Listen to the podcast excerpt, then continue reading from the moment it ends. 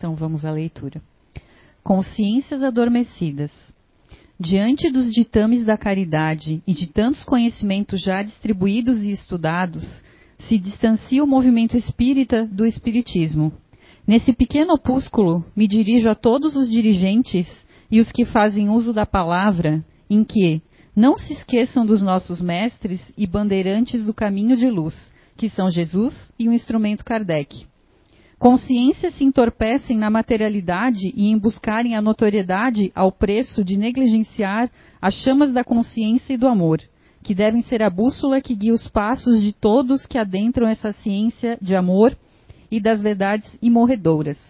Desperta, pois, em todos vós, acordando do sono que lhes adormece, o bem mais precioso, a consciência, que é um precioso instrumento de evolução e de acordar o ser para o plano divino.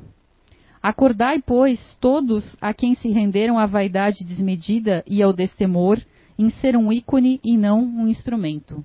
Paz a todos. Carbай Schutel. Psicografia recebida pelo médium Zé Araújo em 9 de 9 de 2016, durante o quarto Fore Blue em Blumenau.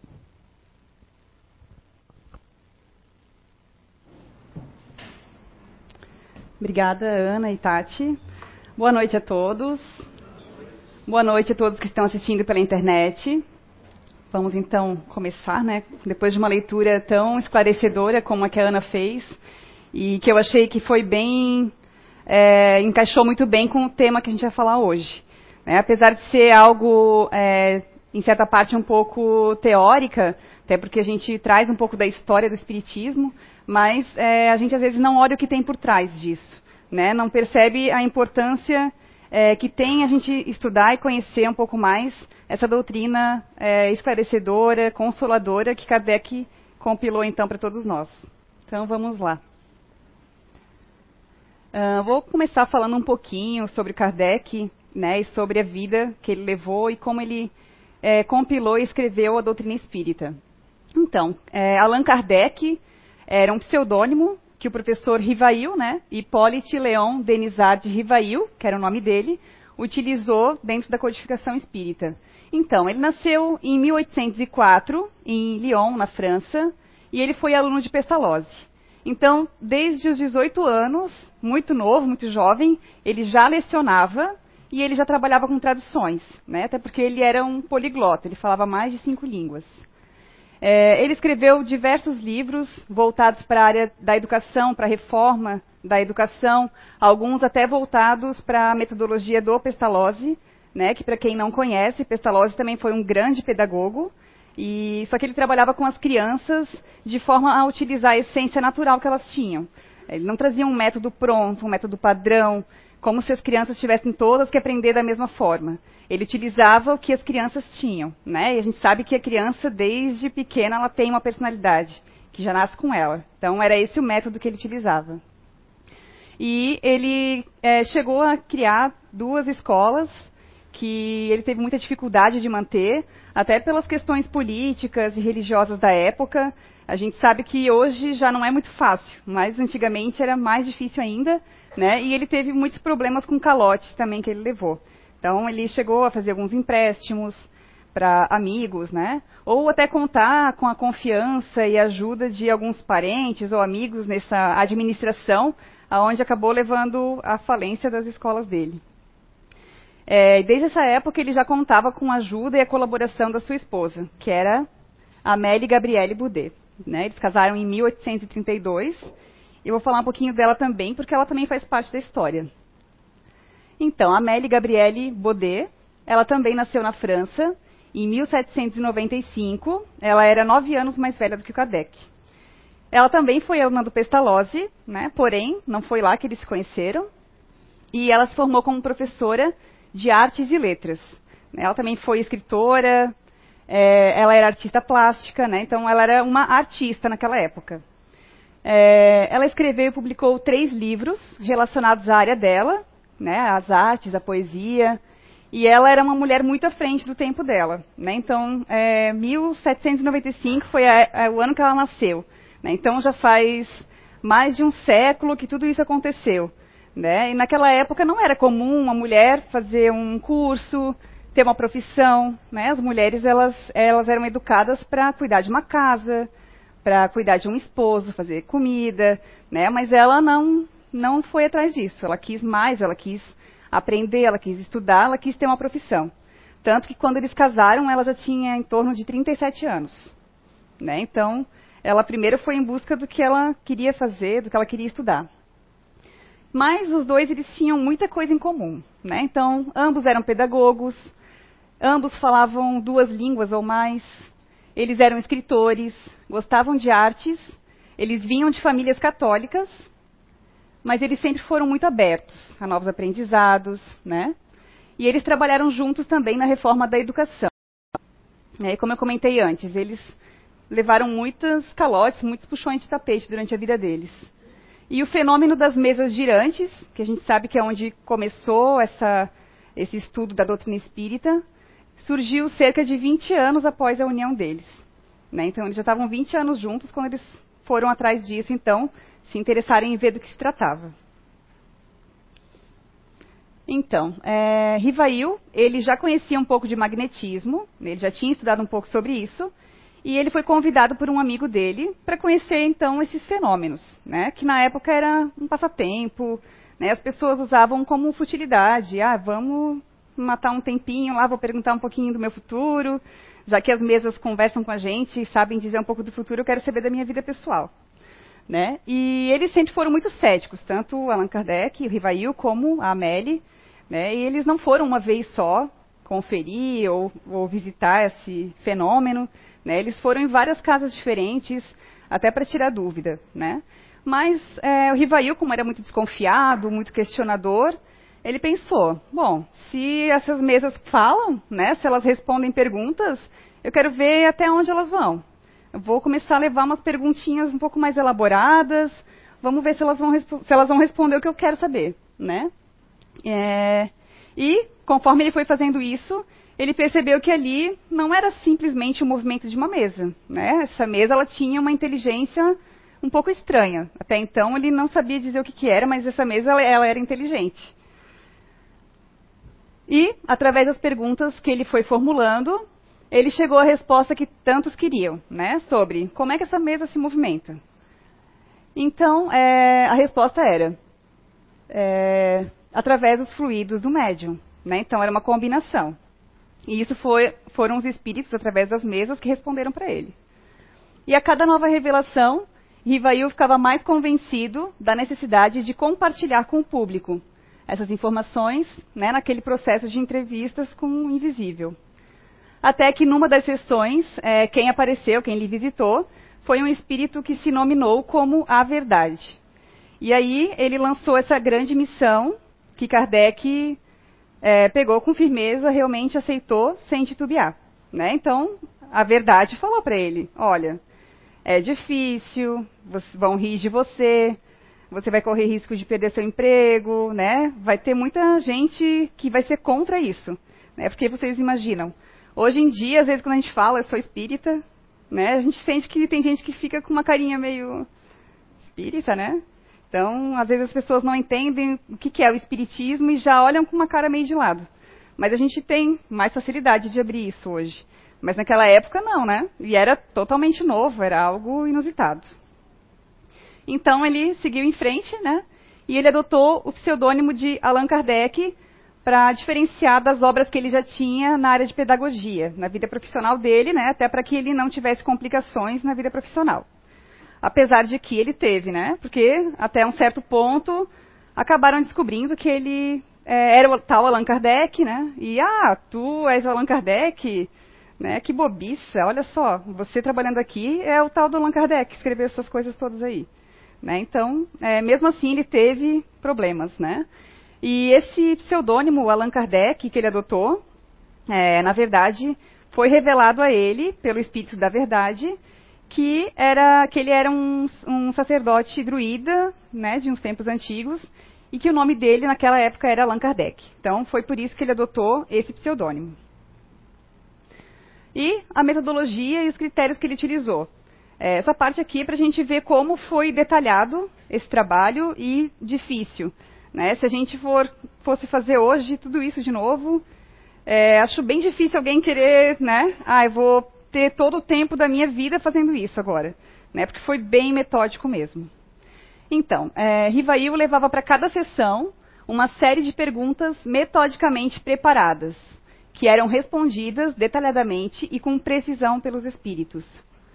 Ele então chegou à conclusão que os espíritos eram apenas as almas dos homens, e não donas da sabedoria plena e nem de toda a ciência.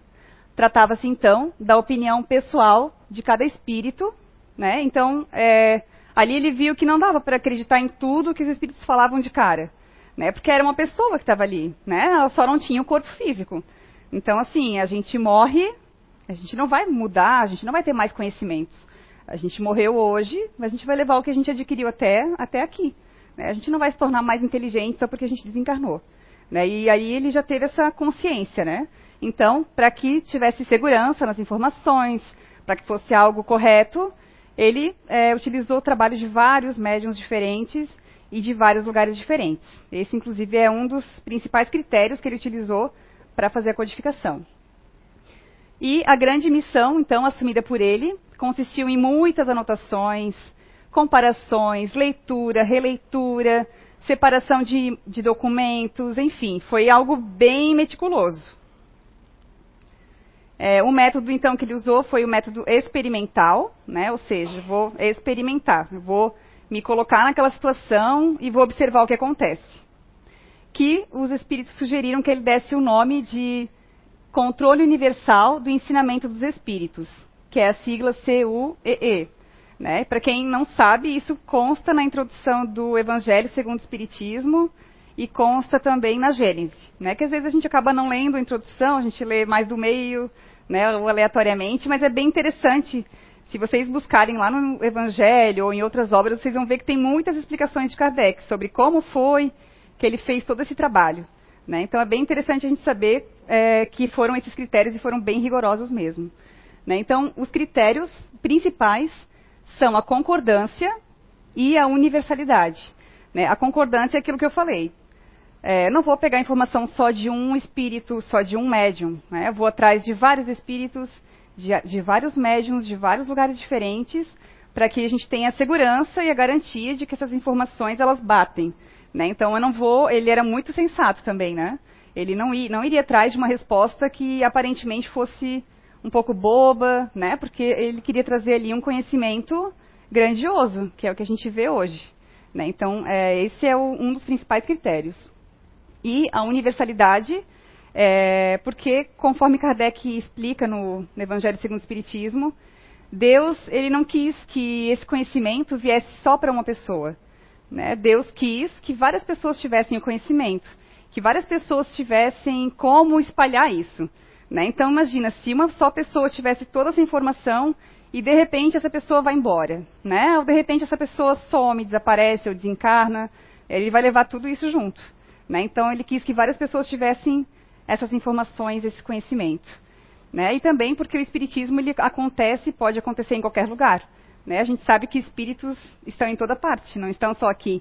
Né? E também não existe um dono da doutrina espírita. Né? O espiritismo é para todos que queiram conhecer e aprender. Por isso, então, o espiritismo é universal. E essa aqui é uma frase, inclusive, que está lá no, na introdução do Evangelho segundo o Espiritismo. A única garantia segura do ensino dos espíritos está na concordância das revelações feitas espontaneamente, através de grande número de médiums estranhos uns aos outros e em diversos lugares. Então, essa frase foi o próprio Allan Kardec que escreveu. Aqui é só um resuminho, então, né, do método que ele usou.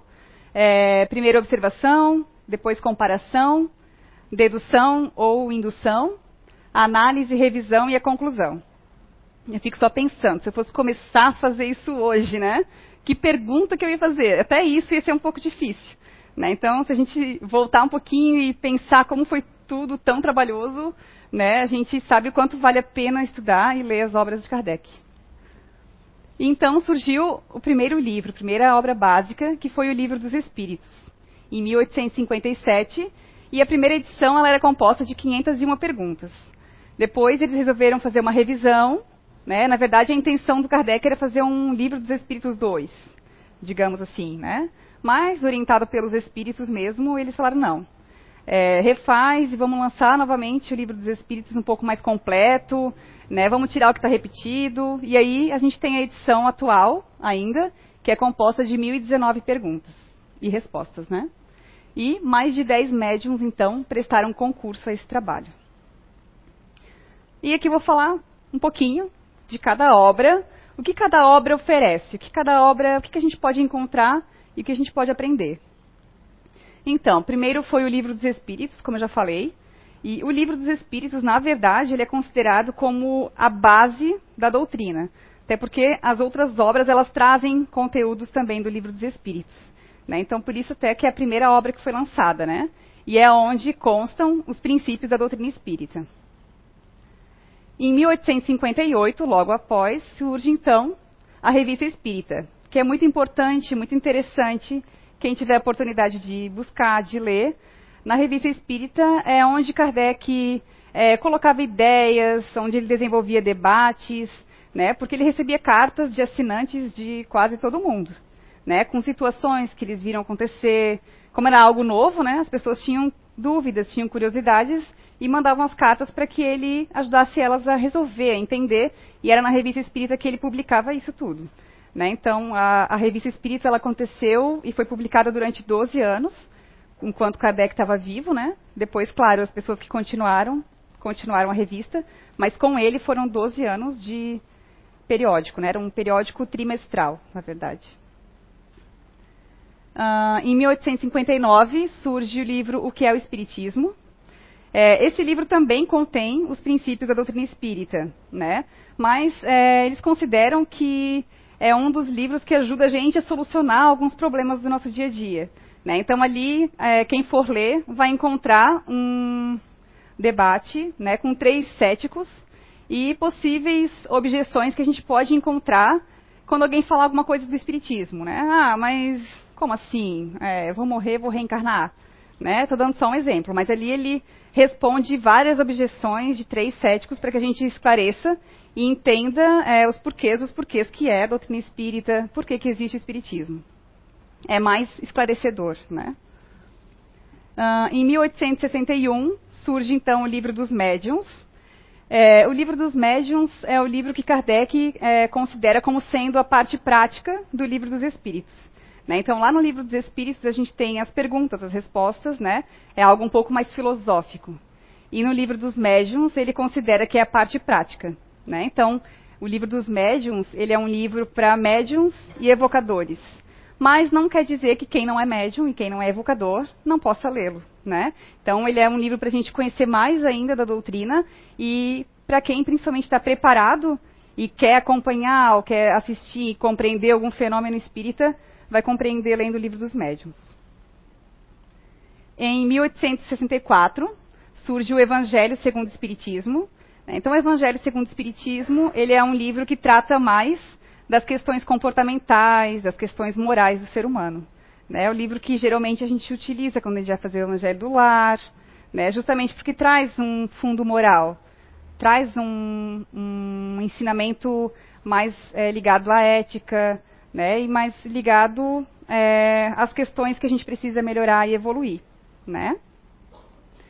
É, em 1865, o, surge o Céu e o Inferno.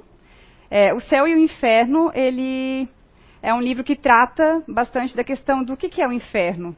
Né? Por que, que os espíritos dizem que não tem medo de, da morte? Né? Então, ele explica um pouco mais claramente qual é a visão que os espíritos têm do céu e do inferno. Que muitas vezes, né, o inferno que a gente acha que a gente vai encontrar só quando a gente desencarnar, é, nem sempre vai ser só depois. Né? Dependendo do nosso estado mental, a gente pode viver um inferno com os nossos próprios pensamentos. Né? Então, ele esclarece mais essa, essa, essas questões. E em 1868, é, ele lançou a Gênese. Né? Então, a Gênese ela é dividida em três partes. É, primeiro, a formação dos mundos. Né? Então, ele explica como se formou os mundos. Né? Talvez a gente nem imagina né, que a Gênese, antes de, de ler, nem imagina que tem um livro que explica isso ligado ao Espiritismo. Né? Então ele explica como surgiram os mundos, explica sobre os milagres de Jesus, como que aconteceram aqueles milagres. Né? Então ele traz na Gênese. e como pode haver previsões de fatos futuros. Né? Então, é, tudo isso a gente vai encontrar nesse livro. E em 1890, então, algumas décadas depois que Kardec desencarnou, é que surgiu, surgiram as obras póstumas. Então, esse livro ele foi lançado pelo, pelas pessoas que participavam da Sociedade Espírita Parisiense, junto com Kardec, anos depois. Né? Então, eles encontraram alguns materiais de Kardec onde ele fazia anotações, rascunhos. Né? Então, eram anotações que ele resolveu não publicar enquanto ele estava encarnado. Né? Ideias que ele ainda ia desenvolver, ou que talvez ele tinha dúvida ainda. Né? Por isso, é, a gente às vezes encontra assim, na internet algumas contradições, algumas opiniões um pouco desfavorecendo, né? Como se a gente pegasse um diário de alguém, né, que já desencarnou e vai querer publicar algumas coisas ali. Né? Então ali ele rabiscou e colocou várias opiniões que ele tinha na época. Uh, então, o Espiritismo, no trabalho magnífico do mestre de Lyon, Allan Kardec, é a vacina moral contra os males de todos os tempos e, sobretudo, contra os males do nosso tempo. Essa frase é da Heloísa Pires. Então, é, esses livros eles foram escritos né, em outro século. E ali até ela comenta, né, de todos os tempos. Né, foi, é, faz tanto tempo e a gente ainda se utiliza disso. Né? Se a gente for pegar o Evangelho, se a gente pegar qualquer obra da doutrina espírita, a gente sabe que cabe no nosso dia a dia, cabe na situação que a gente vivencia hoje, né? E como é, é importante, como foi importante ele ter codificado. Né? Estava até pensando, não tinha pensado antes, mas ontem me veio assim, né? É, como é importante a gente saber que existe uma doutrina que explica sobre a morte, né? Que a morte não existe de fato. A morte do corpo físico existe, né? Mas do nosso espírito não. Então, a, a às vezes a gente vai num velório, vai em algum lugar né, onde aconteceu algo muito triste e para a gente é triste, mesmo a gente conhecendo e sabendo que existe essa doutrina que esclarece várias coisas, né? Algumas respostas, claro, que a gente não vai ter corretamente agora, mas a gente sabe que um dia a gente vai compreender isso. Né? Mas para a gente já é difícil, imagina para quem não conhece. Né? Para quem não tem o conhecimento, para quem não tem contato com as obras básicas. E às vezes a gente até busca né? ler, é, aprender de várias formas e a gente até esquece que a gente pode encontrar nas próprias obras básicas várias respostas que a gente procura. Não só no livro dos Espíritos, né? Mas também nas outras obras que eu citei aqui para vocês. É, a gente talvez não, né, na correria, a gente busca até outras obras, né, da literatura que não está errado, ó, claro, mas enquanto espíritas é muito interessante que a gente conheça isso, né, primeiro, porque essa é a nossa base, é a base para a gente compreender outras literaturas, inclusive. Né? Então, a importância ela é, ela é maior do que a gente imagina. Né? E é com o conhecimento, com o aprendizado, que a gente vai evoluir. É, até tem uma frase que diz bem certinho: aprender exige mudança de comportamento. E essa mudança precisa ser colocada em prática. Né? Então, a gente aprendeu, tá, beleza, eu aprendi, ou será que eu só conheci a doutrina? Né? Quando a gente aprende é quando a gente realmente coloca em prática. Né? Então, eu conheci agora, eu entendo a teoria, mas será que eu vivencio isso na prática, no meu dia a dia? Né? Então, é, o principal, claro, além de ler, é a gente praticar isso. Né? Também não adianta a gente ler a obra toda e não praticar no nosso dia a dia. Mas aí que está, né? Nosso esforço de cada dia. E a gente sempre fala, não é de uma hora para outra que a gente vai mudar nossas atitudes, né? Nossos pensamentos mas é o nosso exercício de fazer um pouquinho por dia. Né? Então, é, ler e tentar colocar, né, comparar assim, onde é que eu posso usar isso, né? Onde é que eu estou errando, talvez, né? Que eu ainda não compreendo, né? Por isso a gente tem aqui o estudo, a gente tem os cursos também, onde a gente convida sempre todos para participar. Uh, e aqui é um texto bem interessante para finalizar, que a gente tem lá no blog da CIU. Para quem não sabe, a gente tem um blog no site da CIU, onde a gente posta textos semanalmente. Então, quem quiser acessar semanalmente, né, conhecer os textos que a gente tem lá, são mensagens mais edificantes, né, mensagens até de aprendizado, é, a gente também posta sempre na nossa página do Facebook. E esse texto ele trata bastante de quase tudo que eu falei aqui, né? Mas para a gente levar então para nossa semana, para os nossos dias, né? Algumas lições para a gente se espelhar nos Kardec. Vamos lá, então. Seja aberto a novos assuntos. Não critique ou duvide sem conhecimento. Busque mais informações e procure aprender sobre para depois dar a sua opinião. Né? Então foi o que eu comentei que Kardec fez. Ele, a esposa dele, né? quando convidaram ele lá para conhecer as mesas girantes, ele podia ter dito: não, não, isso é só passatempo, não tem interesse de conhecer isso. Né? Até porque ele era uma pessoa de bastante conhecimentos, né? Mas ele se demonstrou aberto. Eu vou vou conhecer, vou tirar as minhas dúvidas e vou aprender um pouco mais. Né? Se ele não tivesse feito isso, talvez a gente até tivesse, né? Mas por outra pessoa. Ou talvez demorasse um pouco mais. É, lute pelo que você ama fazer. Né? Então, a Madame Kardec, né, esposa do Kardec, ela lutou pelo que ela queria. Ela não, não aceitou simplesmente ser apenas uma dona de casa, uma esposa, né? Ela foi atrás de estudo, foi atrás de uma formação e ela buscou o que ela realmente queria fazer. Siga a sua intuição.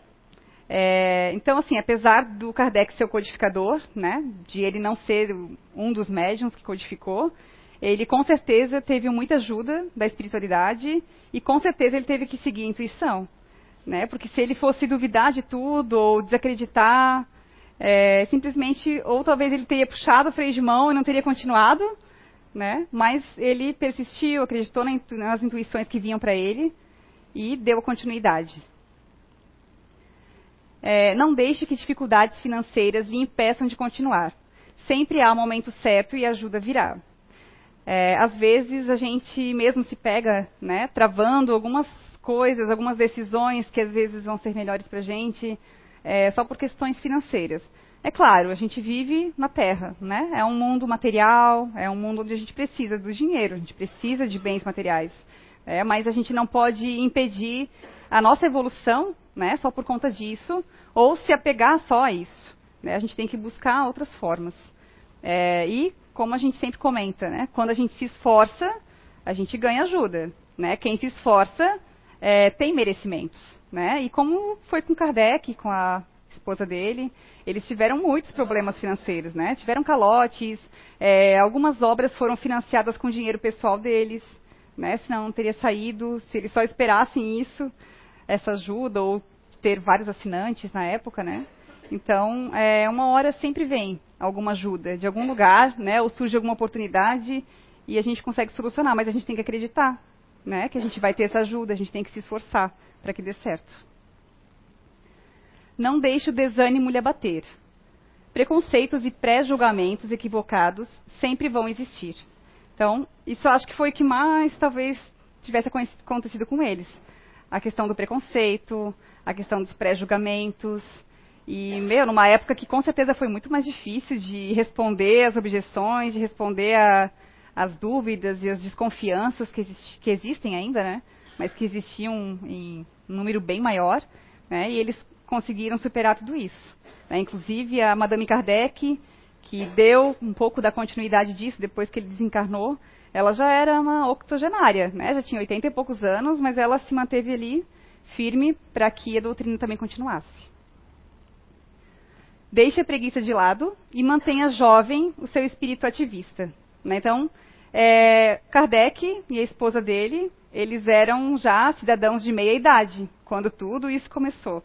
Né? Eles não eram jovenzinhos, cheios de pique, energia, né? numa época que com certeza a expectativa de vida não era como a nossa é hoje. Né? É, era um pouco mais difícil transportar todas aquelas, aquelas folhas, aqueles livros, imagina. Né? Hoje a gente dá uma, aperta uma tecla, envia ali um e-mail, envia o conteúdo, né? Naquela época era máquina. É, acho que era, né? Acho que era máquina, ou era na escrita mesmo, então era tudo muito mais dificultoso, né? Tudo mais difícil e a idade não é documento, né? Para a gente recomeçar, para a gente evoluir, né? Às vezes já ouvi várias pessoas, né? Falarem assim, ah, mas para que eu vou estudar se eu já estou com 70 anos? Né? Aí eu penso, tá, mas se você viver 100 anos, não tem 30 anos ainda pela frente? 30 anos é uma vida? Né, 30 anos, dá para a gente recuperar, dá para a gente superar dificuldades ainda, aprender coisas novas, né, até porque é o que a gente vai levar. É só o nosso conhecimento e é o que a gente é, né, não o que a gente tem. Então a gente tem que sim continuar buscando, continuar aprendendo, continuar evoluindo, né, de certa forma. Então, acho que era isso, né? E a leitura que a Ana fez ali no início, que eu disse que cabe muito bem, né? Onde fala bem claramente que é, o espiritismo, ele, é, ele, diz, né? O espiritismo tem que voltar ao que ele era, tem que voltar à origem, né? Tem que ser aquele espiritismo mesmo que a gente vai é, ler, colocar em prática, relembrando, né? Os ícones que a gente tem na história, é, tanto Kardec como o próprio Jesus Cristo, e como tantos outros nomes, inclusive o próprio Caibar Schutel, que psicografou, que foi um grande bandeirante né, e divulgador da, da, doutrina espírita. Então, que possamos nós também né, sermos é, bandeirantes, sermos pessoas que lutam pela evolução, pessoas que querem levar esse conhecimento também adiante. É isso. Obrigada.